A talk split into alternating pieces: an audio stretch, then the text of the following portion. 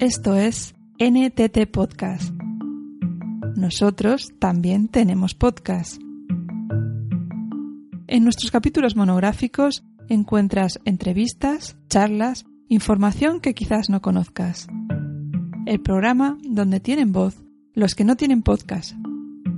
Estás a punto de comenzar un nuevo capítulo con la voz de Fidel y Mino.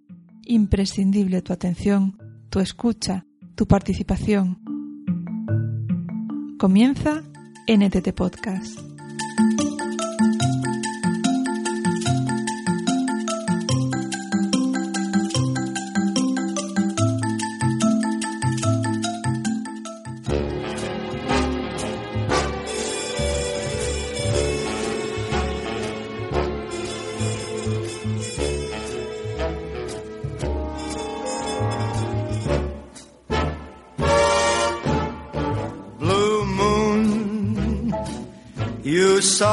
Standing alone without a dream in my heart, without a love of my own. Queridas, queridos, llegamos con un nuevo programa de NTT Podcast.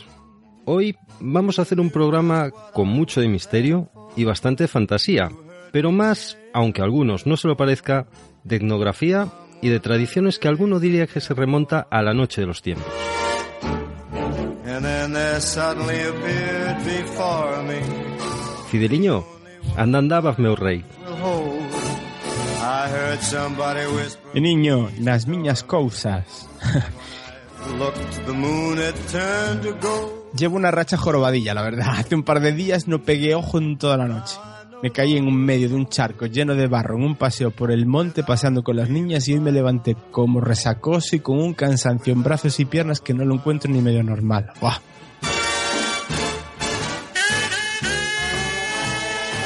Tal cual parece que me pegué la noche en el gimnasio y no. Todavía acumulo un poco el cansancio, pero bueno.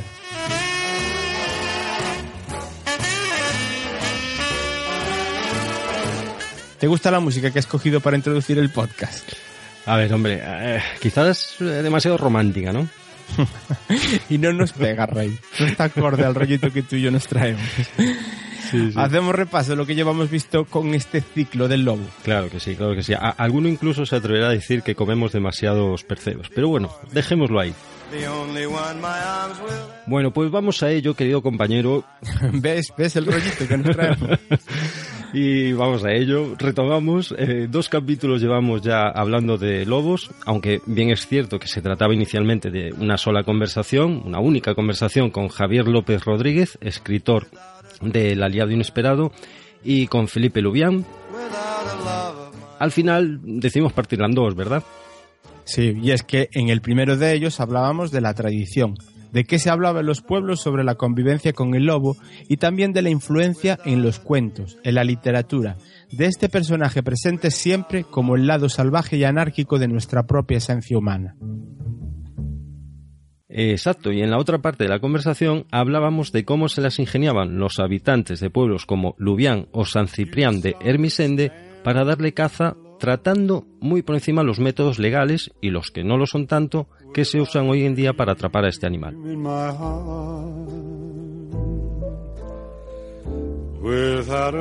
También tuvimos el honor de narraros en la voz de Rey Jaén un relato del escritor gallego Ángel Fole, de cómo los lobos acompañaban a los humanos en aquellas noches en caminos solitarios y eran capaces de sacar de sus casillas al más pintado.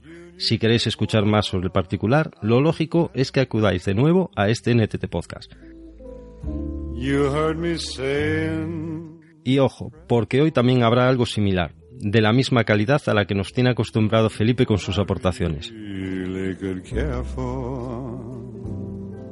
Hoy también con la colaboración de Merche y de Jan Bedel. Suddenly Ayuda mucho para que tendréis todo el conjunto de lo que estamos pretendiendo en nuestro podcast con lo que nos ha contado Mino, una visión de conjunto de lo que es este ciclo del lobo. I heard somebody whisper. Bueno, perdón por el medio gallo aullido que me ha salido al principio. ¿Y hoy de qué va este NTT Podcast, Mino? Pues ¿de qué va? Pues hoy es un capítulo centrado en la figura más imaginativa o no relacionada con el lobo, porque ya veréis lo que nos cuenta nuestra invitada Israel Espino. Hablamos de la figura del hombre lobo. Qué chorrada, es verdad. ¿Qué haces? ¿Qui- ¿Quién yo? Ah, nada, rascándome la espalda. Es que tengo la sensación de que tengo algún bicho. No sé si es que habrá entrado en casa alguna puñetera pulga. Madre mía. Bueno, bueno, pues como hablábamos antes de que Fidel nos hablase de los bichos que tiene en casa, los hombres lobos serán protagonistas del audio de hoy. I heard somebody whisper, please. Es indiscutible que la figura del hombre lobo ha tenido una gran influencia en la cultura pop de los últimos años, y aunque quizá ya no es tan protagónico como lo fue en los años 80 y parte de los 90, es cierto que sobre todo cine y televisión han visto en esta figura maldita un elemento con el que protagonizar muchas historias. Ciertamente. Fideliño, mm, y ya que hablas de esto, ¿qué te parece si antes de empezar hacemos un apunte en lo que a cine y algo de música se refiere de esas apariciones estelares que, que ha tenido el hombre lobo? Oño, qué buena idea, tío. ¿Qué sería de este podcast sin tu, sin tu aportación, eh? Eh, joder, por, por algo estoy aquí, ¿no?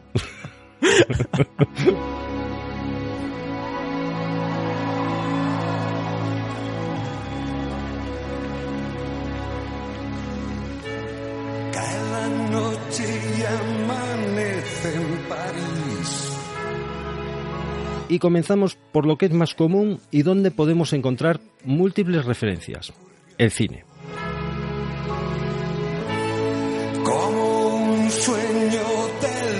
En este caso, pues Fidel nos encontramos con infinidad de películas, películas que, que ya tenían como protagonista a- al hombre lobo. De la primera que se sabe, o que, que yo pude encontrar, es del año 1913, un cortometraje titulado The Wolf. Eh, y ya luego, eh, la siguiente que pude encontrar fue en, de 1935, que fue cuando se rodó eh, El Lobo Humano, un título curioso este.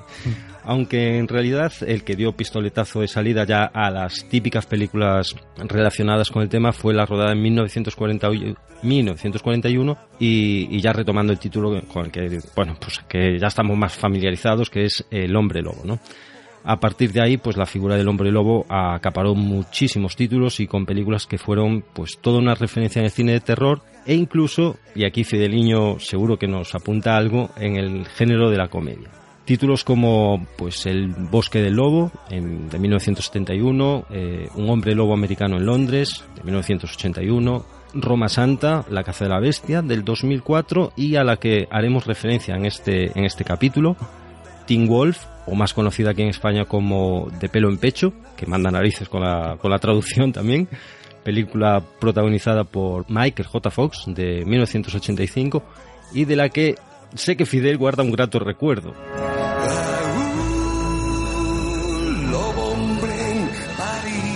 Bueno, en cuanto a lo de pelo en pecho, lo de los títulos traducidos aquí, quizás necesitaríamos un NTT podcast con alguien del sector para que trate de justificar ciertos despropósitos.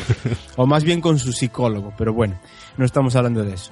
Y en cuanto a Team Wolf, tío, es que me cogió en una época en la que jugaba baloncesto y ver a un Michael J. Fox, tan canijo como es, creo que no llega ni al 1.65, jugando al básquet de esa manera, aunque fuera con mucho pelo, pues ¿qué quieres que te diga? Me ponía 100 a mí en mis años adolescentes. Bueno, había, había, había un jugador en la NBA que creo que medía un metro y llegó a ganar un concurso de mates, ¿eh? Esas revistas de...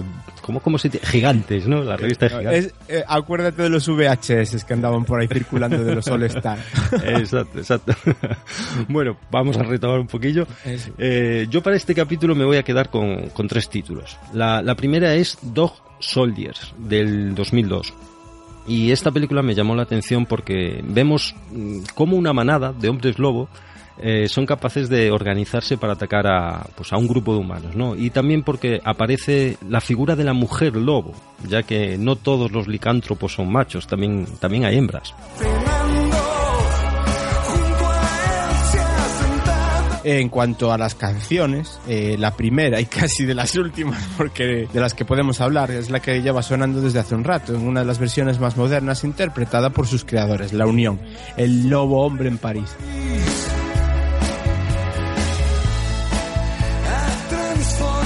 La canción es del año 1984, de las de referencia del grupo y de casi una generación.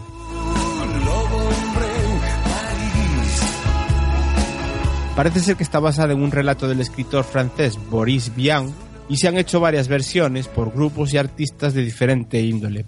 Pero, ay amigo, lo que tiene la internet y la mala memoria del que os habla. Y lo bueno de la YouTube es que me he encontrado esta versión.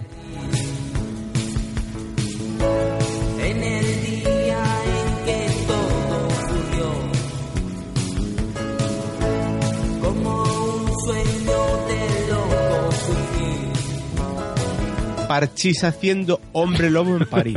Sobrecogido estoy.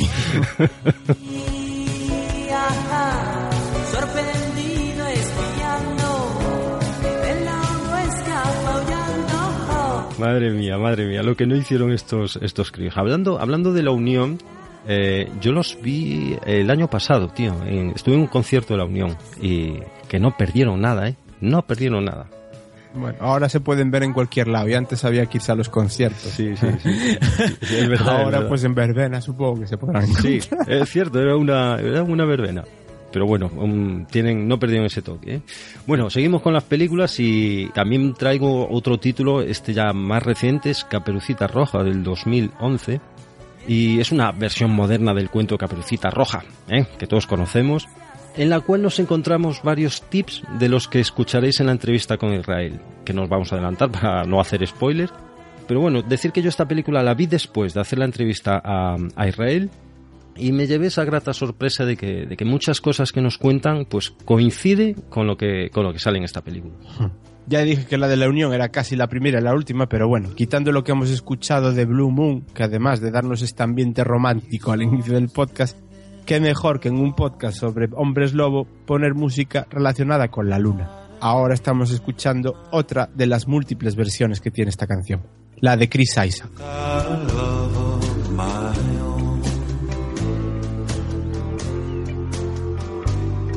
Y ya vuelvo yo con el último título que traigo y quizás con la, con la película por excelencia de, relacionada con el hombre lobo, ¿no? Y es la titulada pues El Lobo, aunque aquí tenemos dudas. El Lobo de 1994, ¿eh? del año 1994. Tenemos dudas, ¿verdad? De si es el lobo o si es lobo a secas. Eh, nos Yo, mi influye. me- a mí mi memoria me decía lobo, pero bueno, Sí, tú bueno, lo, lo yo, das. yo voy ahí con el lobo. A ver, a ver si alguien nos dice algo. Bueno, pues eh, película en la que aparece como protagonista Jack Nicholson y en la cual pues vemos la transformación de un hombre lobo por uno de los motivos que también nos cuenta Israel en la entrevista. Lo dicho. Hay muchísimas películas en, eh, en las que se relaciona al lobo con el ser humano, bien sea contándonos leyendas de transformaciones a hombres lobo, como describiéndonos pues las relaciones que se pueden llegar a forjar entre el lobo y el ser humano, ¿no?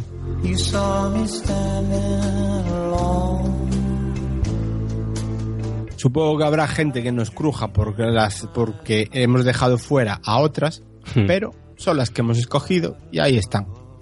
Y acabamos con esta canción.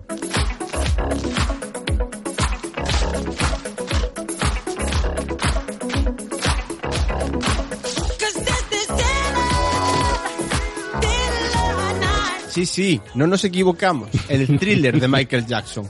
Todo el mundo la relaciona con los zombies y los bailecitos salsones, mi amor, ya tú sabes, que se pegan.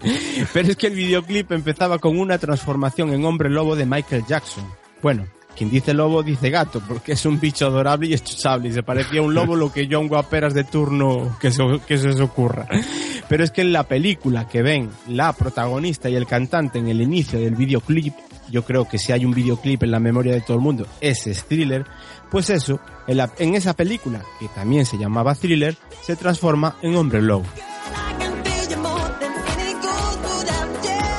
Luego es verdad que deriva a los zombies, pero nunca he comprendido que el difunto Jackson, bueno ahora, que en aquel momento estaba muy vivo, aunque luego se convierte en zombie. Bueno, eso, que se convierte en zombie sin mediar una herida, un mordisco o un salivazo, no sé, algo. Pero que bueno, ahí está, que es una canción con un hombre lobo también. Esta- Fidel, esta, esta, esta la metiste a calzador también, ¿eh? Esta, esta, esta- Pero, pero queda bien o no queda bien la música de Thriller en el podcast. Ah, vaya, Ahora, eso sí, Vox ya se hará cargo de la factura para la Sky. Bueno, Mino, pasamos ya a la entrevista con Israel J. Espino, que seguro es más interesante que estas tontas que hemos estado contando en la introducción. Sí, venga, pasamos con, con Israel y con Israel encontraréis una entrevista en la que hablamos en dónde se entierran las raíces legendarias, mitológicas y casi sociales del mito del hombre lobo y o de los licántropos, que no es lo mismo, pero que Israel nos explicará de manera genial. ¿Escuchamos a Israel, Fideliño? Sí, sí, sí, que mientras escuchan a Israel salgo que tengo a mi mujer en la puerta con la correa en la mano que creo que va a sacarme a pasear para el pis de medianoche.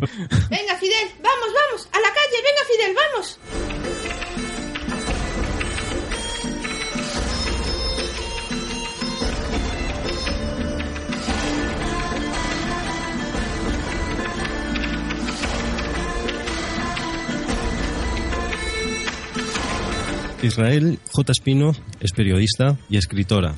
Colabora con el diario Hoy, Canal Extremadura, Cuarto Milenio y La Escóbula de la Brújula. Pero además dirige Extremadura Secreta. Israel, ¿en qué consiste Extremadura Secreta para quien no lo sepa? Bueno, Extremadura Secreta eh, es un intento desesperado de recuperar todas aquellas tradiciones, eh, leyendas eh, y el patrimonio oral extremeño y volverlo a, devolver a la, a la sociedad pues eh, por medio de, de los periódicos, como bien decías, de las radios, de la televisión, incluso de, de los libros y de, de, bueno, de conferencias. Y bueno, por ahora creo que nuestro, nuestro granito de arena estamos aportando, estamos recuperando bastantes leyendas y bastante patrimonio oral. Yo, yo tengo el privilegio de haber disfrutado de una parte de esa experiencia de Extremadura secreta, que son las visitas guiadas con mi familia hace dos veranos. No sé si ya no creo que ni que te acuerdes de mí, Israel. Me- Ha, ha pasado mucha gente. Sí, supongo, supongo. Entonces me gustaría que explicaros un poquito de qué va esas- esos paseos nocturnos en Mérida y cómo y dónde te puede encontrar la gente. Pues sí, pues fuera eh, la otra pata que faltaba realmente, porque, bueno, eh, hubo, un día, efectivamente hace dos o tres años, que, que me planteé, bueno, si, si que estamos contando las leyendas a través de todos los medios de, comunicación, ¿por qué no contarlas cara a cara? Y efectivamente eh, decidí, bueno, ya se hacía en otras ciudades patrimonio y, en Europa, eh, unas rutas nocturnas de leyendas que cuentas la ciudad. Mérida, afortunadamente, la ciudad donde vivo es una ciudad con mucha historia, pero con mucha leyenda también. Es un crisol de culturas, ha sido romana, ha sido visigoda, ha sido árabe. Entonces decidí recuperar, escarbar ahí todas las leyendas que encontré de la ciudad y hacer una ruta eh, por la noche en la que vamos desvelando por estos rincones mágicos y maravillosos de Mérida esas leyendas de, de nuestra tierra. Y la verdad que bueno, tú fuiste de los primeros que la, que la hiciste y bueno, aquí seguimos contándolo y bueno, por internet nos pueden encontrar en extremadurasecreta.com y o en la a las oficinas de, de información de, de la ciudad de Mérida. Para Supo- supongo que... A ver, yo quiero contar la, la experiencia de que eh, en mi caso fui con dos niñas muy pequeñas y para nada se hizo nada problemático y al compatibilizar esos relatos misteriosos o, o de un poquito de miedo, si quieres. y, Pero un, y un poquito solo, un Sí, poquito. pero bueno, que realmente en aquel momento pues la mayor tenía seis años y vamos, muy bien, muy bien y la verdad es que es totalmente recomendable. Sabes que los niños sobre todo lo disfrutan mucho porque son mucho más listos de lo que muchas veces pensamos. Entonces ellos, bueno, primero ya que al lado de lo que se ve ahora mismo en la televisión o en el cine, eh, ya cualquier cosa es, es tontería. Entonces a ellos siempre les gusta, bueno, igual que a, que a los adultos, pero ellos quizás lo disfrutan más ese misterio que tiene la leyenda de ¿será verdad? ¿Será mentira? ¿Qué parte tendrá de verdad? ¿Qué parte de mentira? Entonces lo disfrutan, no, no, no les asusta por ahora, no, no he tenido ningún problema con, lo- con los niños y, y lo disfrutan bastante y aprenden mucho. sí. Y, y bueno, vamos a, entrar un poquito ya eh, en harina. Vamos a ver de dónde nace eh, el mito, o por lo menos cuál es el origen de la palabra licántropo, y, cómo deriva a hombre lobo. En Galicia, lobis home, en Extremadura, lobis home. Y qué mejor que tú, Israel, para contarnos esto. ¿Dónde nace el mito? ¿Cuál es el origen de esta palabra? Bueno, creo que nadie mejor que un gallego para hablar de esto, ¿eh? que, realmente de Galicia bajó, bajó hacia, hacia Extremadura.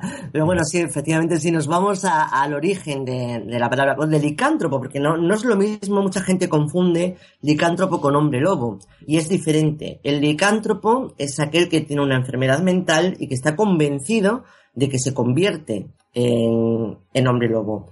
Eh, de hecho, en, en Galicia habéis tenido algunos, Roma Santa, que fue un licántropo, estaba convencido de que se, se transformaba.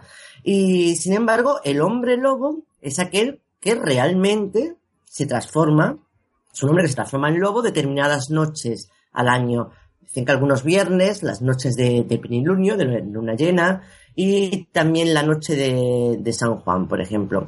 El término de licántropo que me, me preguntabas realmente viene de Licaón. Licaón era un, rey del antiguo reino de, Grecia, que eh, hay varias versiones de la leyenda, pero bueno, la más extendida cuenta que él se dedicaba a hacer sacrificios a, Zeus, pero él quería hacer, ser el mejor haciendo sacrificios, y entonces no se conformaba con sacrificar animales, sino que sacrificaba a, bebés, a niños, humanos.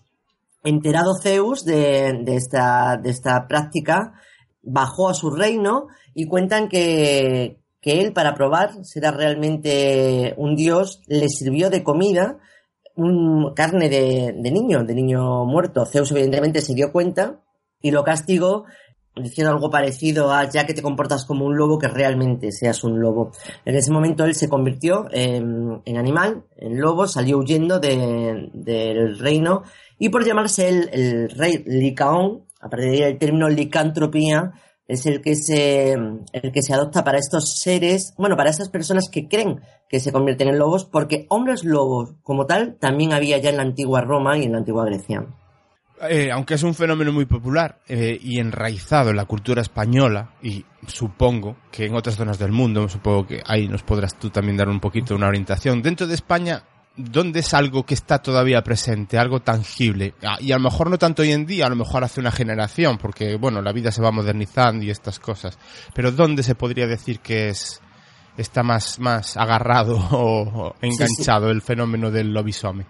Bueno, es, es curioso porque es una de las, de las eh, del corpus de leyendas, digamos, que más me gusta, pero porque está más vivo. Decías tú, se creía. No, no, se cree, se cree todavía. Y donde, donde más hay es en Galicia, efectivamente. De hecho, de Galicia baja hacia Extremadura, no por el, por el resto de España, que sería lo más normal, sino por Portugal. El hombre lobo, la leyenda del lobisome, el lobus- lobusome, eh, entra por Portugal y de Portugal vuelve a entrar en España por lo que llamamos aquí la raya, que es la frontera entre España y Portugal. Y ahí es donde está eh, todavía muy vivo, eh, digo, en Galicia y en Extremadura, sobre todo en el norte de Extremadura, Sierra de Gata, eh, las Urdes y lo que es, como decíamos, la, la frontera. Que por cierto, en algunas aldeas, en algunos pueblos de la frontera de, de Extremadura, aún te pueden señalar, lo que pasa que hombre, la gente todavía le da, le da corte porque están vivos, a los, eh, los hijos de los últimos hombres lobos, los últimos lobisomes, o sea que, que, se cree a pies juntillas todavía en ellos. Y, y, bueno, parece que hay más formas de, transformación en, en animales, aparte de, la que, de las que nos traes hoy eh, a esta conversación, pero existe también el, el rabisome. Eh, Sí. esta muta- mutación legendaria. Sí, porque mira, es curioso que el, el, el lobisome, eh, como hablábamos, existe en otras partes de España, como en Galicia, y del mundo, de, de Europa, como en Portugal, y del mundo, porque además con los emigrantes eh, gallegos y extremeños, la leyenda o el hombre lobo salta hacia, hacia el nuevo mundo, Argentina, Chile, Uruguay, y, y de hecho allí está tan viva la creencia que al séptimo hijo se le, se le abandonaba, se le, se le abandonaba en el campo, y hubo tanto infanticidio que el gobierno se comprometió a apadrinarlos y a día de hoy todavía siguen apadrinando a los séptimos hijos allí en, en, América, es curiosísimo. Pero como os decía, igual que el hombre lobo eh, se ha extendido por, o el ent- se ha extendido por, toda, por todo el mundo, eh, este rabisome del que me hablabas eh, es totalmente autóctono de Extremadura, o al menos yo no lo he encontrado en ningún otro, otro sitio. El, el rabisome, la, verdad es que tiene poquísimo glamour, pero es el hombre burro es el hombre burro. Y bueno además eh, cuentan que uno de los pocos eh, Ravisome es uno de los pocos hombres burros del que se conoce el nombre el apellido y de dónde era exactamente. Era precisamente de, de Mérida, se llamaba Heredia, y la familia estaba encantadísima con la, con la maldición, porque igual que el, hombre lobo, como os decía, se convierte determinadas noches al año en lobo, el rabisome es un chico normal, un hombre normal, que solamente se convierte en burro una noche al año. Es la noche mágica de San Juan, el 23 de junio. Y además, casualmente, el 24 de junio, el día de San Juan, era la feria del ganado en Badajoz. De hecho, sigue siendo la feria todavía de- a día de hoy. Ya no es de, ganado, es una, ahora es de botellón, otro tipo de ganado, pero eh, sigue siendo la, la feria en Badajoz. Entonces cuentan que cuando el chico este se convertía la noche del 23, se convertía en burro, el padre lo llevaba a la feria del ganado, a Badajoz, y lo vendía. Eh, al día siguiente, el muchacho se convertía en persona otra vez, se volvía andando a, Mérida y el año siguiente volvían a venderlo. Con lo cual toda la familia vivía del rabisome, de la venta de rabisome que al día siguiente, claro, volvía a convertirse en persona, desaparecía, el pobre comprador se quedaba sin, se quedaba sin burro y la familia se quedaba con dinero hasta el año siguiente. Ya, especulaban por aquel entonces. Sí, sí, sí, mucho. Bueno, de hecho es curiosísimo porque, eh, porque me comentaron hace, hace un par de años que realmente los gitanos extremeños no compraban nunca un burro en San Juan sin hacerle antes un, una heridita en la pezuña, porque cuenta la leyenda que la manera de que estos rabisomes eh, recobren la forma humana antes de tiempo era que sangrasen igual bueno igual que los, los hombres lobos. También se dice que una manera de que recobren la forma humana es hacerle un corte para que sangren. Al momento que sangrasen aunque fuese una gotita de sangre recobraban la forma humana. Y eh, bueno cuentan eso que los gitanos en, eh, extremeños antes de comprar un burro en San Juan siempre hacían un raspaillo disimuladamente en la pezuña para que sangrase, aunque fuese una gotita. Y si sangraba y seguía siendo burro, entonces lo compraban, por si acaso. Bien, y, vamos a retomar un poquito eh, eh, el tema Roma Santa, y que seguro que conocerás bien. Sacabuntos, el hombre del saco. ¿En qué, qué consistió aquel caso? Bueno, la verdad que no soy muy, muy experta en el tema. He leído evidentemente porque es un tema interesantísimo, porque es el, el único hombre lobo eh, o, o licántropo juzgado realmente por, por la ley. Él era, él era rarito ya de, siempre estuvo casado, de hecho. Pero eh, es verdad que se dedicaba a engañar a mujeres de los pueblos diciéndole que les iba a ofrecer un, un trabajo, un buen trabajo en, alguna ciudad de Galicia o de Asturias.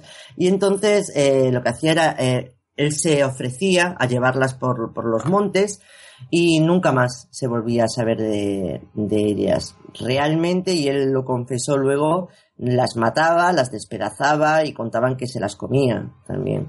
Y él estaba convencido, o al menos es lo que decía, que es que él se convertía en, en hombre lobo, con lo cual tenía esa imperiosa necesidad de, de matar, de comer y de despedazar a, a seres humanos. Porque también lo hizo con, con niños. Claro, eh, se le juzgó, se le juzgó como licántropo. Evidentemente los médicos de la época eh, dijeron que bueno, que era una enfermedad, la licantropía, como hemos dicho, y que, bueno, parece que ser que sí, que él estaba convencido, no era un simple asesino en serie, que lo fuese, sino que él estaba convencido de que le habían echado una maldición y por desgracia mm, eh, se convertía, estaba obligado a convertirse en hombre lobo determinadas noches. Entonces, estamos hablando mm, que, quizás esa diferenciación entre hombres lobo y licántropo viene casi de, esa, de, esa- de esos acontecimientos con Roma Santa o más o menos ya estaba visto de antes. No, no, estaba, estaba ya de, ya de antes. Ya. Sí, se dieron ya, ya, a ver, la, la gente evidentemente se daba cuenta cuando, que por mucho que tú dijeses que te convertías en hombre lobo, si te encerraban, por ejemplo, y estaban viendo que aunque te volvías loco, no te convertías en lobo, Ya. y ahí vieron que no, no era lo mismo. Entonces ya se dieron cuenta que había, había una, claro, no, no estaba diagnosticado como enfermedad mental, tampoco, en unos tiempos, pero por ejemplo aquí en Abadía, me estoy acordando ahora, en, en un pueblo de Extremadura, había una chica que determinadas noches, eh, sobre todo cuando había luna llena, ella afirmaba que se convertía en bestia. De hecho, eh, cuentan que, que gritaba, aullaba y daba, atacaba a los animales a mordiscos, a los, a los perros y a los gatos y a los animales de, granja que, había en el pueblo. Y de hecho tenían que encerrarla y atarla con cadenas cada vez que, había luna llena.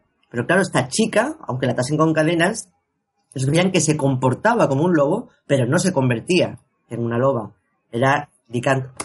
Podemos pasar, mm, esta introducción ya la hemos finiquitado más o menos, pero podemos pasar a la génesis, es decir, eh, cuáles son las causas de la transformación en hombre lobo. Eh, ¿Qué clase de magia, maldición, brujería llevaría una transformación a la, a la transformación de una persona en un ser tan adorable y con tanto pelo en la espalda. y por otro lado, si siempre que hablamos de hombres lobos, lo hacemos a eso, al género masculino. Aunque, bueno, por lo que, tú- bueno, en este caso sería una licántropa, pero bueno, acabas de contar el caso de esta, de esta chica en, en ese pueblo. Entonces, eso, ¿cuáles son las causas de transformación?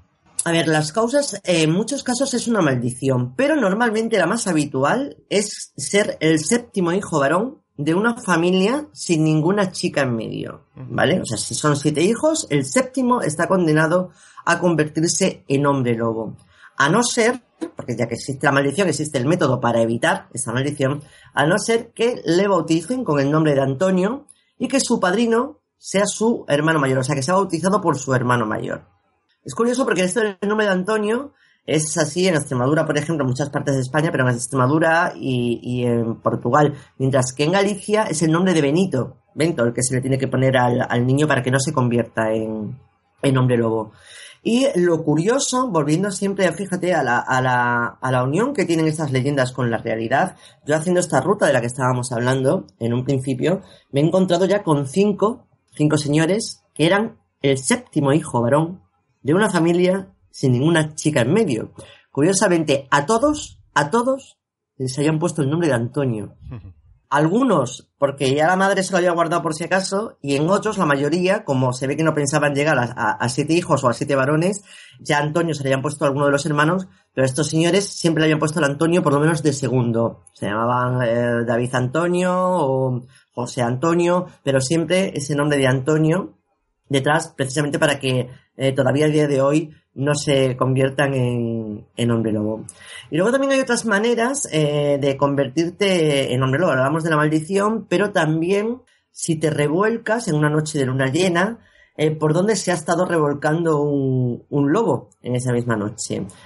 También cuentan que te conviertes si bebes la sangre de un lobo al que acabas de matar. Y eh, también te conviertes en hombre lobo si tienes la mala suerte de nacer un 25 de diciembre, porque cuentan que se te castiga por tener la, la osadía, digamos, de atreverte a nacer el mismo día que nació Jesús, que nació el Salvador. Entonces se te convierte en, se te- o te cae la maldición de convertirte en hombre lobo. Estas son las, las más básicas para, para convertirte. Como veis hay oportunidad, ¿eh? Para convertirse hombre lobo. No, no es tan difícil, no es tan difícil. Eh, respecto a lo de las, las mujeres lobos, hay, hay más, eh, creo que se llaman en Galicia peiras, o pe- los peiros son los, los que, los que dirigen manadas. Aquí en Extremadura se podría llamar las reinas de los lobos, que son mujeres que guían, mujeres hu- humanas que guían a, a manadas y a las que los, los lobos eh, obedecen. Aquí hay leyendas que hablan de, una mujer que fue a parir al campo, eh, le estaban observando siete lobos, siete siempre el número mágico, y cuando nació la criatura, que era una, niña, un lobo, se acercó, cortó el, cordón umbilical con los dientes y se llevó a la, a la niña que se, fue criada por los lobos y se convirtió en una especie, como os decía, de reina de los lobos a la que ellos eh, obedecían y que fue bueno, el, terror de las de la comarca.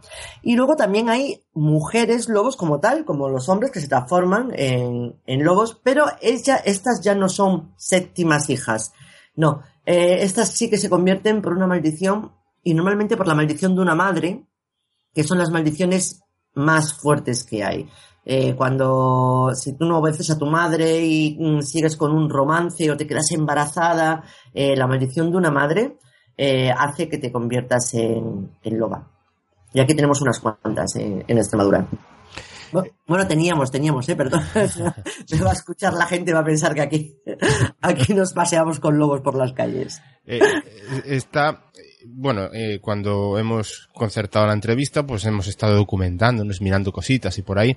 Eh, en, en el caso del- de, de lo que contabas al principio, del, del ser el séptimo hijo varón y tal, en algún lado hemos leído que mm, eso también pasaría en la variante femenina, pero para con- con- convertir a la, al- al sept- a la séptima hija se convertiría en bruja más que, Sí, que- señor. que en- o- o mujer lobo.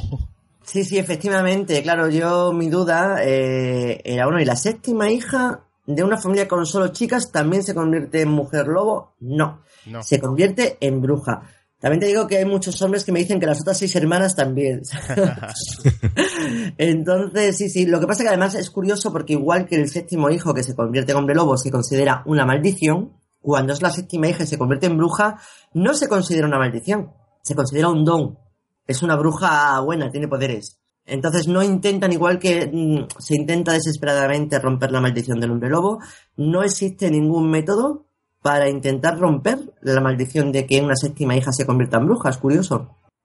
Eh, luego también está la voluntad propia de alguno en convertirse en lobo, ¿no? Por ejemplo, tapándose con una piel y, y leyendo un Padre Nuestro al revés.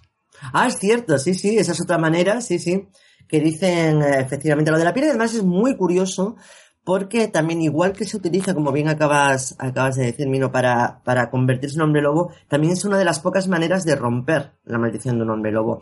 Cuentan que para, para romper esta maldición hay que arrancarle la, la piel a un hombre lobo y luego quemarla.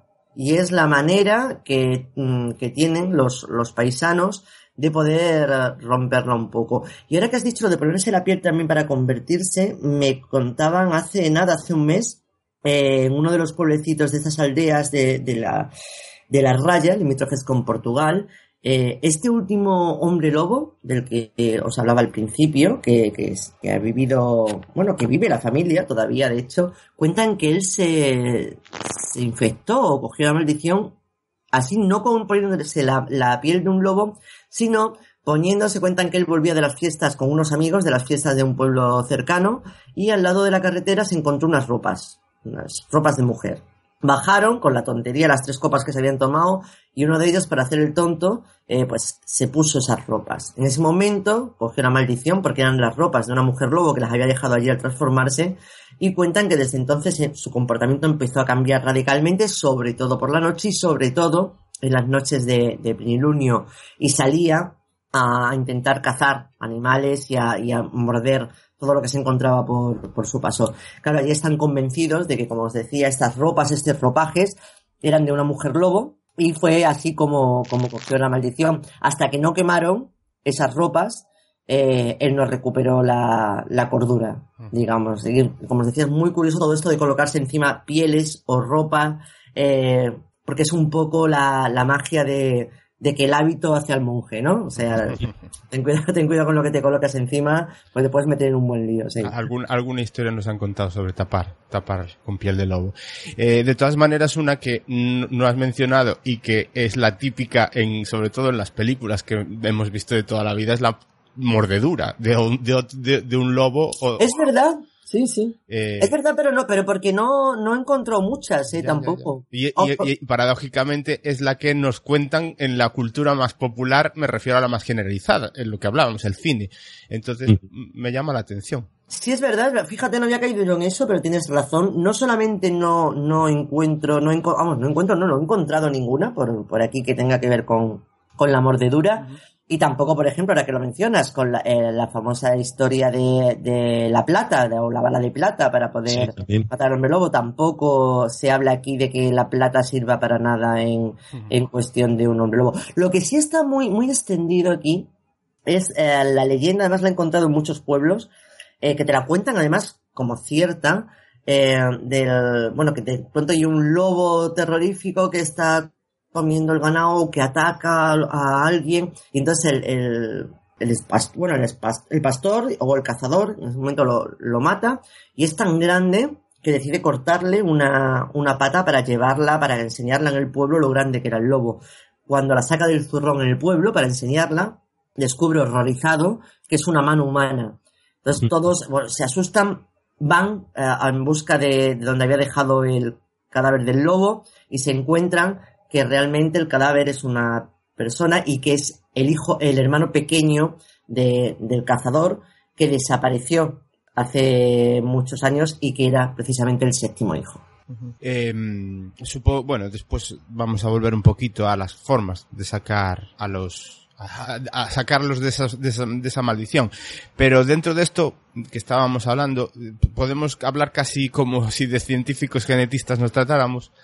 Y es que según estas tradiciones y leyendas se habla incluso de que estos seres míticos, como serían los lobisomes, se cruzan entre ellos o con un- humanos no maldecidos, otros lobos, humanos.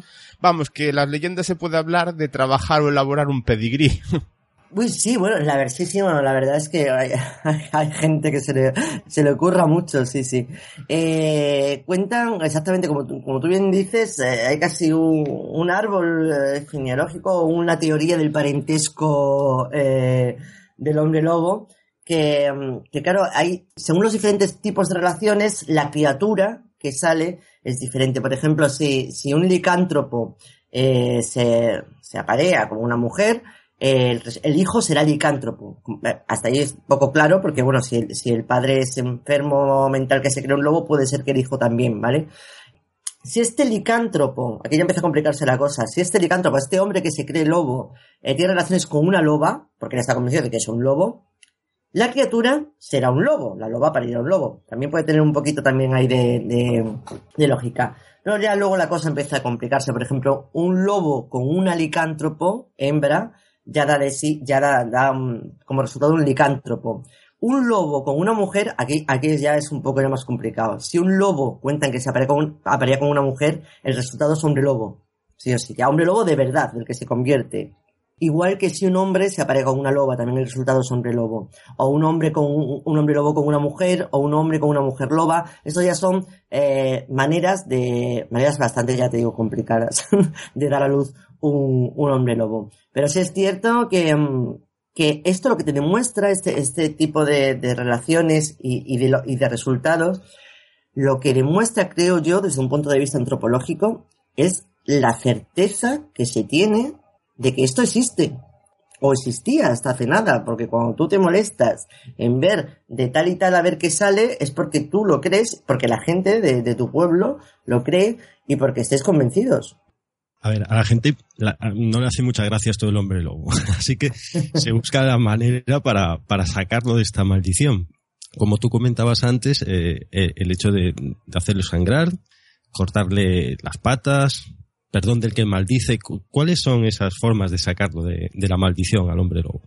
Pues, a ver, una es, si, es, si ha sido maldición, eh, también es la manera más fácil es que el que te ha maldi el que, te- el que te ha mal- maldicho, el que te ha maldecido, eh, te, te quite esa maldición. Aquí, por ejemplo, hay un pueblecito que se llama Calamonte, que hay cuentan como un, el hijo de un, de un ganadero eh, robó una oveja para invitar a sus, a sus compadres, a sus amigos. Y el padre se enfadó y le dijo, ojalá te convirtieses en lobo, por lo menos para, para robar por hambre. En ese momento el muchacho se, se convirtió en lobo y claro, además fue atacando todas las ovejas porque como los perros eh, le olían y conocían el olor, no lo atacaban, con lo cual destrozó todas las ovejas y hasta que el padre se, se dio cuenta, eh, decidió perdonarlo y en ese momento él recuperó la, la forma humana. Esta es la manera más fácil. Pero luego, como hablábamos antes, comparte con el rabisome la, la idea de que, que hay, que hay que sangrarle, hay que hacerle un pequeño sangrado y en ese momento recobran la, la forma humana. Eh, o como en el caso que, que, que hayamos contado ahora de cortarle la mano, que es un sangrado a lo bestia, te, te cortan la mano sangra así o así, y entonces recuperan la, forma humana. Y la otra, la que hablábamos también, de, arrancar la, la, piel y quemarla, es fundamental, porque también hay una, una historia que viene de, de, la Grecia y de la Roma antigua, que cuentan que cuando un hombre lobo se, se transforma, eh, la piel la guardan, la guardan además eh, siempre a buen recaudo para que nadie pueda, pueda utilizarla. Si tú con, consigues encontrar esa piel, que muchas veces se quitan incluso para bañarse, eh, si consigues encontrar esa piel y la quemas, consigues librar a ese, a ese hombre lobo de, de su maldición.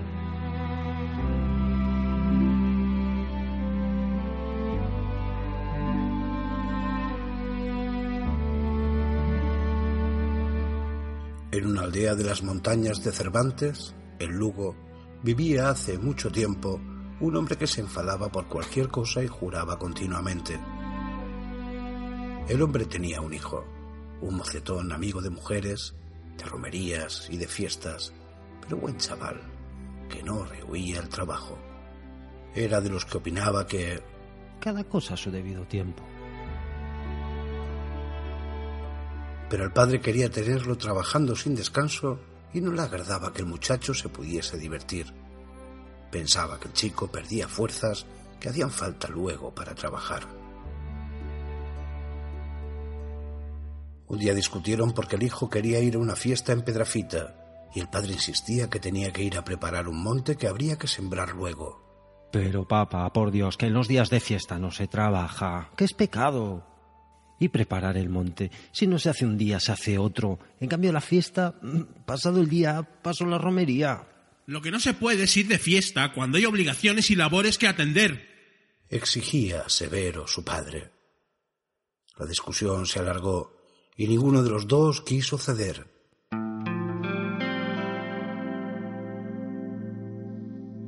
Al final, el padre se enfadó y chilló. Pues sale, vete a la fiesta, y así como vas detrás de las mujeres, Dios quiera que vayas detrás de las lobas.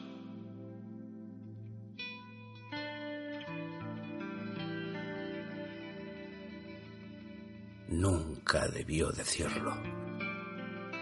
Una noche el muchacho, tras dar vueltas y vueltas en cama, se dio cuenta que estaba intranquilo, incómodo. Se puso los pantalones y salió fuera. Una fuerza extraña lo empujaba al monte. Al llegar a un barrizal, sin saber por qué, se revolcó en la hierba humedecida por el rocío de la noche. Luego se intentó levantar, pero no pudo. Estaba a cuatro patas, y a cuatro patas subió hasta el pico de una colina, aullando como un lobo.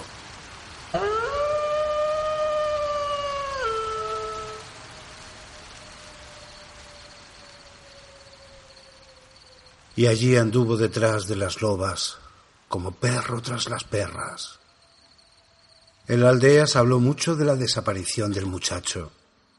Se hablaba también de un lobo muy grande que había degollado ya a numerosos corderos y dejó muertos a algunos carneros. El padre empezó a relacionar la desaparición de su hijo con la presencia de aquel lobo sanguinario y se estremeció con el miedo.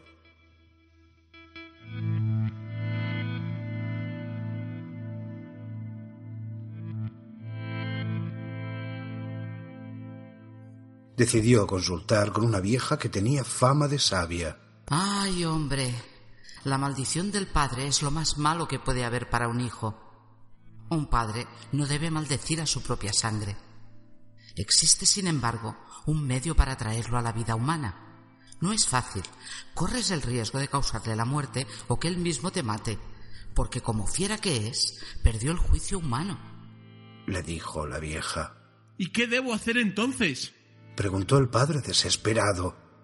Trata de herirlo y que sangre. Pero no lo hieras de muerte y ten en cuenta que el daño que le causes le quedará cuando recobre el aspecto humano.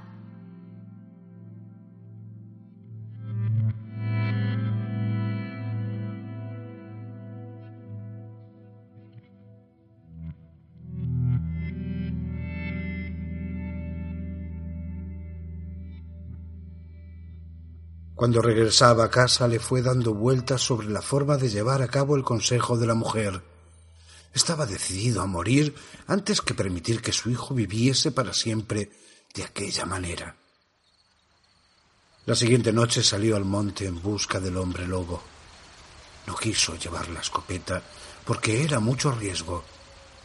Se armó tan solo de un cuchillo. De cebo para la trampa se llevó un cordero que ató al pie de un arbusto y luego se escondió en un matorral con el cuchillo preparado.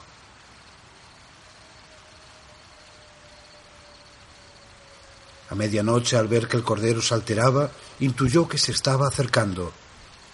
De allí a un rato sintió un chasquido, probablemente el mordisco del lobo sobre el cordero, e intuyó el patear desesperado de la víctima. Despacio, Muy despacio y sin hacer ruido se fue acercando. Allí estaba la fiera. Hundía sus dientes en el borrego sin darse cuenta de su presencia. Temiendo herirlo de gravedad, le clavó la punta del cuchillo en el lomo. El lobo se retorció enseñando unos dientes tremebundos, pero el hombre, después de dejar caer el cuchillo en el suelo, lo abrazó llamándolo, Hijo, hijo. pidiéndole perdón entre sollozos.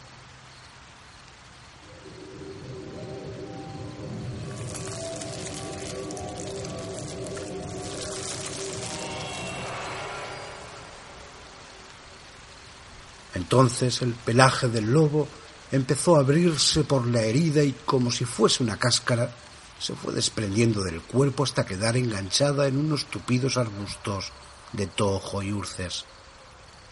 Y el muchacho, aunque desfallecido y sin fuerzas, recobró su forma, libre de la maldición paterna que lo había transformado en lobo.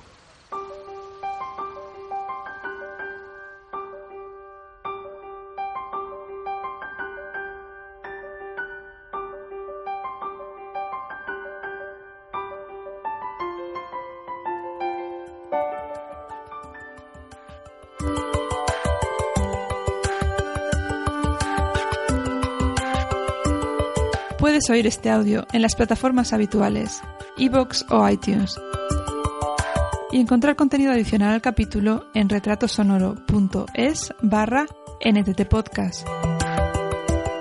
Si quieres preguntarnos algo o aportar ideas, nos puedes enviar un correo a nttpodcast.retratosonoro.es y seguirnos en Twitter con arroba nttpodcast y en Facebook facebook.com barra NTT Podcast. Tu interacción es muy importante.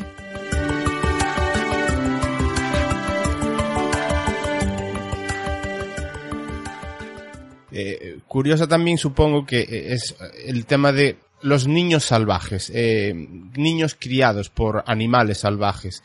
Eh, muchas de estas leyendas son míticas, incluso se han tratado en literatura como el libro de la selva. Eh, pero ah, supongo que en todo el mundo hay este tipo de, de leyendas y aquí creo que no somos tampoco excepción. Eh, de hecho, por ejemplo, el caso más conocido y reconocido por todo el mundo sería el de Rómulo y Remo, que Ujú. es- es que son niños criados por una loba. Y bueno, en otros capítulos de, la, de este ciclo del lobo que estamos grabando y en el que estás tú participando, pues el alcalde de un, de un pueblo que se llama Lubián, eh, nos cuenta pues que el, eh, de niños también criados por lobos, porque el apellido Lubián pues sale de eso. ¿Qué puedes contar sobre esto tú? ¿Qué casos conoces de la zona en la que, de la que controlas más sobre eso? Niños salvajes o niños criados. Creo que ya apuntaste algo antes con el caso de la chica esta que lideraba una manada de lobos, ¿no? Sí, aquí se dan, se dan casos precisamente eh, pues, sobre alguna chica que queda embarazada de un lobo y entonces lo- los lobos directamente deciden criar a ese niño. Si es niña suele convertirse en, en Peira, en reina de las, de las lobas, digamos, de la, de la manada. Y eh, en otros casos eh, son chicas que no tienen el padre lobo, pero sí están solas, dan a luz en el campo, como hablábamos antes, y los lobos deciden recoger a ese niño y criarlo como, como propio. Y es cierto que también es una creencia muy extendida que los lobos eh, son capaces de criar a una, a una criatura, de no hacerle daño, además de reconocerlo como, como ellos mismos. Y es curioso porque esas leyendas son anteriores a, como sabes, a- a- al cine o a las historias de, de Mowgli, por ejemplo. Eh, sí, sí. Lo que sí, y antes de que Mino pues te, te, te pregunte, em, me parece muy paradójico, o, o por lo menos llamativo, que son leyendas estas de los lobisome y en, en sociedades rurales que normalmente suelen ser profundamente religiosas. En cambio, eh, se echa mano de este tipo de, de- de leyendas o de, de cosas que te cuentan como que les ha pasado de verdad, cuando realmente si nos paramos a pensar un poquito, que yo, vamos, en el poco conocimiento que pueda tener de temas religiosos, el, hombre lobo, la transformación en un animal de, este- de estas características y tal, no está presente en la religión. Es algo que tiene que venir de, de otra parte de la, mm, digamos, de la tradición oral o la tradición de la sociedad en sí. Sí, sí, sin duda. Mm, eh, la creencia en, en el zoomorfismo es, eh, empieza ya con el, con el hombre prehistórico. De, bueno, de hecho, eh, sobre todo en España tenemos la inmensa suerte de tener unas pinturas eh, rupestres impresionantes y en muchas de ellas eh, se puede ver esos, esos, cere- esos seres zoomorfos, mitad hombres, mitad ciervos, mitad lobos.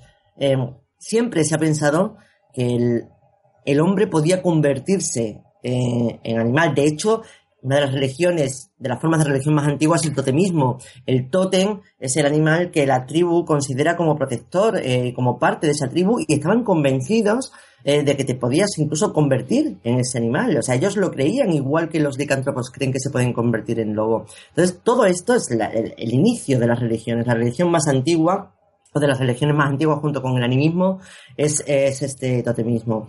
Con lo cual, no es raro para nada que estas creencias que son tan antiguas como el hombre mismo hayan sobrevivido contra viento y marea, además, y por mucho, sabes que la, la religión católica, eh, cuando llega a España, lo que hace es apropiarse de todas esas creencias que no, que no intenta, eh, intenta quitarlas del medio, pero como la mayoría no la consigue, lo que hace muy inteligentemente es apropiárselas y, y reconvertirlas. San Juan, la noche de San Juan, pues eh, él se adoraba Jano y se adoraba con hogueras y se adoraba eh, con, con coronas de, flores. Todo eso, ella eh, dice, "Oh, pues Jano lo transformamos en San Juan y ya está, y para nosotros. Pero hay otras que no hay manera de que, de que tú las puedas, eh, la puedas meter en ese calendario que te estás fabricando o en esas creencias tuyas. Y una de ellas es la creencia en, el, hombre lobo o en la transformación en cualquier otro animal, que también los hay, del hombre en toro, del hombre en perro, incluso hay algunas por, por aquí. Y, pero sobre todo quizás la fuerza, porque ese lobo ha sido siempre un animal puramente totémico, porque es un, es un animal eh, libre, es un animal eh, que va en manada, que se relaciona con la noche, con la luna, eh, con el más allá, también se relaciona mucho con, con el inframundo, con los infiernos.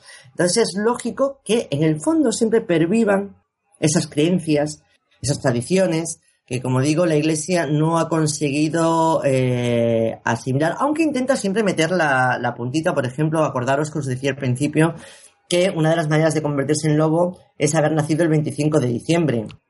Eh, seguramente podría ser antes, no el 25 de diciembre, sino el solsticio de invierno, pero que la iglesia lo que hace es pasarlo al 25 de diciembre y decir, ve, claro, es que si naces el mismo día que nuestro Señor Jesucristo, eh, eso por tu parte es una osadía y eso merece el castigo de que te conviertas en, en un monstruo. Bueno, y ahora vamos a asustarnos de verdad. Hasta ahora eh, estuvimos hablando de, de lobisomes, de hombres lobo, o licántropos, y, bueno, nos quedó bastante, bastante claro en qué consiste todo esto. Pero, ¿conoces alguna leyenda eh, en cuanto donde se trate al, al animal, al, al lobo directamente, pero como algo eh, monstruoso, grande o, especialmente asesino, o con otras cualidades? Hombre, eh, sí que la, las ha ido. Ten en cuenta que hasta hace nada, en toda, en toda España, eh, el lobo era muy, muy, muy temido. De hecho, hay un montón de, de leyendas sobre el lobo en sí, que a día de hoy, en los pueblos, a mí me siguen asegurando que es verdad. Por claro, ya no tenemos en Extremadura, por ejemplo, ya no nos quedan lobos. De vez en cuando baja alguno, pero, pero es muy raro. Pero hasta, hasta hace nada, hasta hace 50, 60 años, eh, campaban a, sus anchas y todavía quedan muchos pueblos en Extremadura donde permanece la cruz eh, que levantaron la gente del pueblo para señalar el sitio donde el lobo, un lobo en concreto, devoró a tal o cual vecino o tal o cual vecina. Entonces todavía ese miedo atávico al animal está muy, muy profundamente. Ahí me han contado muchísimas historias de lobos por los pueblos de Extremadura que vivieron la gente, la gente que me lo ha contado, gente, gente mayor que tenía que andar por las sierras de noche y, entonces te, lo cuentan y, y ellos están convencidos de que sobre todo unos lobos, en particular unos lobos enormes, unos lobos más grandes que los normales, eh, tenían extrañas eh, propiedades. Por ejemplo, eh, cuentan que si un lobo te veía a ti, uno de estos lobos te veía a ti antes de que tú les vieses a ellos, te quedabas mudo. Y te quedabas mudo hasta que ese lobo moría. Y ellos están convencidos de que, de que esto era real, igual que también afirmaban que el- te quedabas paralizado no por el miedo, sino por unos extraños poderes eh, hipnóticos que tenían estos, estos animales y que hacían que no pudieses eh, moverte y así resultaba más fácil incluso el, el devorarte. Bueno, se, se podría resumir todos esos efectos en, en mucho miedo al ver al Sí. lobo. Yo creo que sí, creo El que sí. paralizarte y quedarte mudo. Sí, pero ellos, claro, yo, eh, lo primero que piensas además, y yo se lo digo, bueno, digo, yo también me hubiese quedado muda, o, o incluso hay gente que afirma que eso, que gente que se encontró a determinado lobo, eh, de pronto el pelo se le encanició de, de repente. Y claro, pero cuando digo, claro, pero es normal, qué miedo tiene que darte ver, sobre todo si, si el animal es grande, si es... Y me dicen, no, no, no, no, pero no era miedo, es magia. Hay lobos que tienen poderes. Digo, bueno, bueno. Eso- Yo la verdad que no, no he tenido la suerte o la desgracia de, de- de encontrarme cara a cara con ningún lobo, con lo cual no, no puedo opinar en eso. Eso supongo que también dependerá de la sugestión. Sobre Sí. todo cuando no lo ves al animal. Quiero decir, hay gente que, bueno, eso nos lo, cuen- nos lo contó Felipe, sobre esa, esa capacidad que teóricamente tiene el lobo de, de- de hacer que la persona eh, sienta su presencia. Y muchas veces, pues, mm, puede ser posible. Y como estamos tratando al lobo, pues queremos creer que es así. Pero también es verdad que cuando ya vas con miedo, predis- predisposición a sentir o, o a tenerle ese pánico a algo, pues solo mm, pensar o imaginar que lo tienes cerca, pues supongo que ayudará un montón a, a esa, a eso, a ese ponerse los pelos de punta o ese, esos temblores que te pueden dar. Efectivamente, sí, sí. Yo creo que me pasaría todo al mismo tiempo. O sea, me Claro. pondría en blanco, me quedaría muda y me quedaría paralizada. Sí, sí. De todas formas, yo creo que podemos estar más o menos dispuestos a creer en hombres lobo o en brujas o en este tipo de cosas, pero lo que nadie puede negar es que estas cosas están enraizadas en nuestra cultura y dan la medida de lo que somos, independientemente de que haya cosas que puedan estar más o menos superadas. Pero yo creo que lo que más o lo que menos le gusta escuchar e intriga como bien has contado, estos casos que cuentan personas que directamente dicen que lo han vivido o que se lo han contado a ellos, pues es lo que hablábamos al principio de la conversación, una generación anterior. Sí, sí, sí. Y no, es curioso cómo nos sigue gustando, cómo lo seguimos disfrutando y sobre todo sabiendo, digo, que hay gente que, que todavía vive que te lo, y que te lo cuenta. Y familias que le llaman la familia del, del último Lobisome, que todavía existen. Ten en cuenta que hace nada realmente eh, pues no había televisión y estas son las cosas que se contaban en, la hoguera, en los pueblos, porque encima en invierno anochece enseguida y ya no puedes hacer nada afuera y tienes que quedarte dentro en, el hogar. Y entonces eh, es lo mismo que, eh, que se hacía antes, ahora lo hacemos pues por medio de internet o por medio de la radio, de la radio por internet, y, pero es lo mismo, al final somos 5 o 6 mil personas escuchando esa narración, esa narración basada en hechos reales, que, que una película, esa narración que sabes que puede estar pasando o que ha pasado hace dos días en el pueblo de al lado, y que te sigue poniendo los pelos de punta, esto sí, porque creo que todos en el fondo tenemos esa idea de, de que será verdad, y en el fondo siempre yo creo que todos pensamos que algo hay. Bueno, pues Israel, ha sido un auténtico gusto hablar contigo. Yo creo que ha quedado una conversación sobre el hombre lobo magnífica y solo me queda, pues, o nos queda agradecerte el que hayas estado con nosotros. A vosotros ha sido un lujazo de verdad, eh, muchísima suerte, eh, muchos besos y mucho cuidado con los hombres lobos, que estáis, estáis en una zona, compañeros, peligrosa.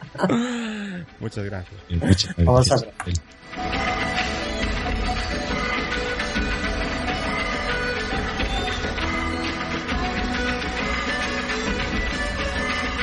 Volvemos, Mino.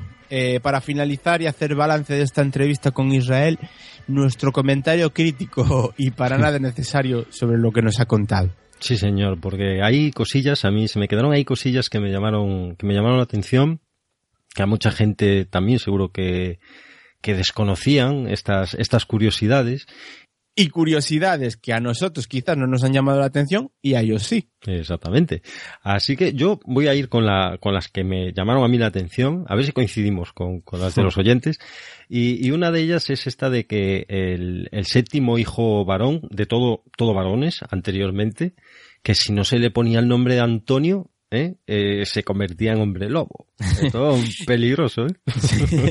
Mira, yo la verdad es que eh, estuve echando cuentas, porque cuando escuchaba a Israel, no me digas por qué, pero empezó a venirme a la mente que mi padre tiene ocho hermanos y hermanas más que él, y se llama Antonio. Pero bueno, cuando me paré un poco fríamente, las cuentas no me salían.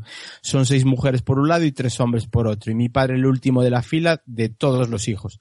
Así que en principio no hay por qué temer nada. Pues, pues a mí me pasó lo mismo con mi suegro, que al final me entró la duda porque son, yo sabía que eran nueve hermanos y, y- y le tuve que preguntar a mi mujer, porque mi suegro se llama Antonio, y le tuve que preguntar a mi mujer a ver en qué puesto estaba y, y a ver las, las hermanas si eran más viejas o no.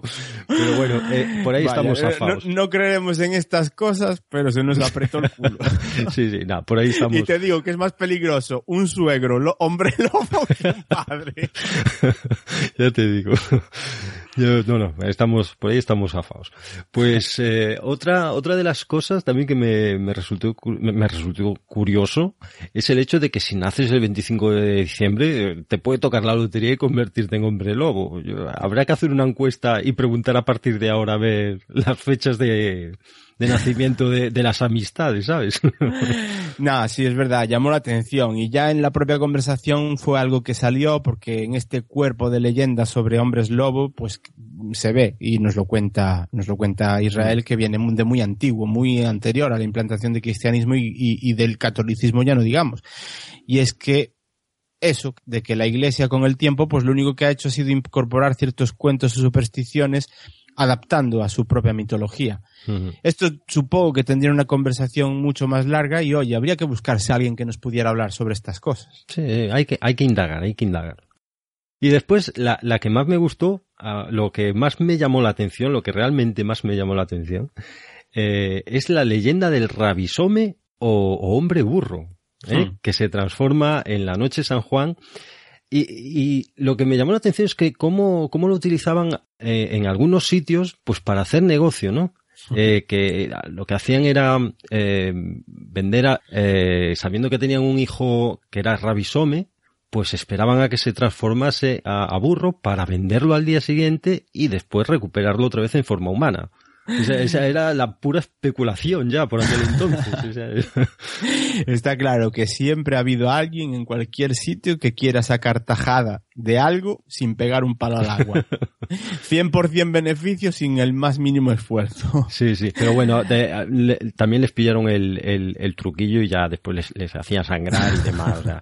Pero bueno, mira, se- seguro que se aprovecharon. Sí, bueno, a mí antes de acabar, la verdad, eh, no se trata de agradecer la presencia de Israel ni nada, pero de verdad, entrar en extremadurasecreta.com y yo recomiendo la visita guiada por Israel en Mérida. Es un paseo anocheciendo con la fresca del verano, aunque supongo que se podrá hacer en cualquier otra época del año, con historias misteriosas.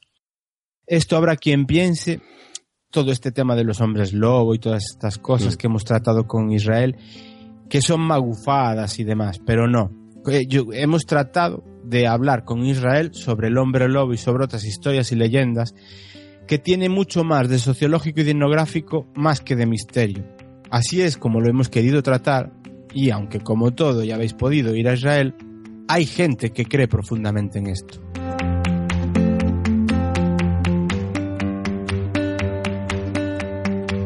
Y nosotros creer, eh, no creemos, pero como solemos decir por aquí, a ver las ailas, ¿no, Fidel? Por supuesto, por supuesto. Y, y gusta, qué narices.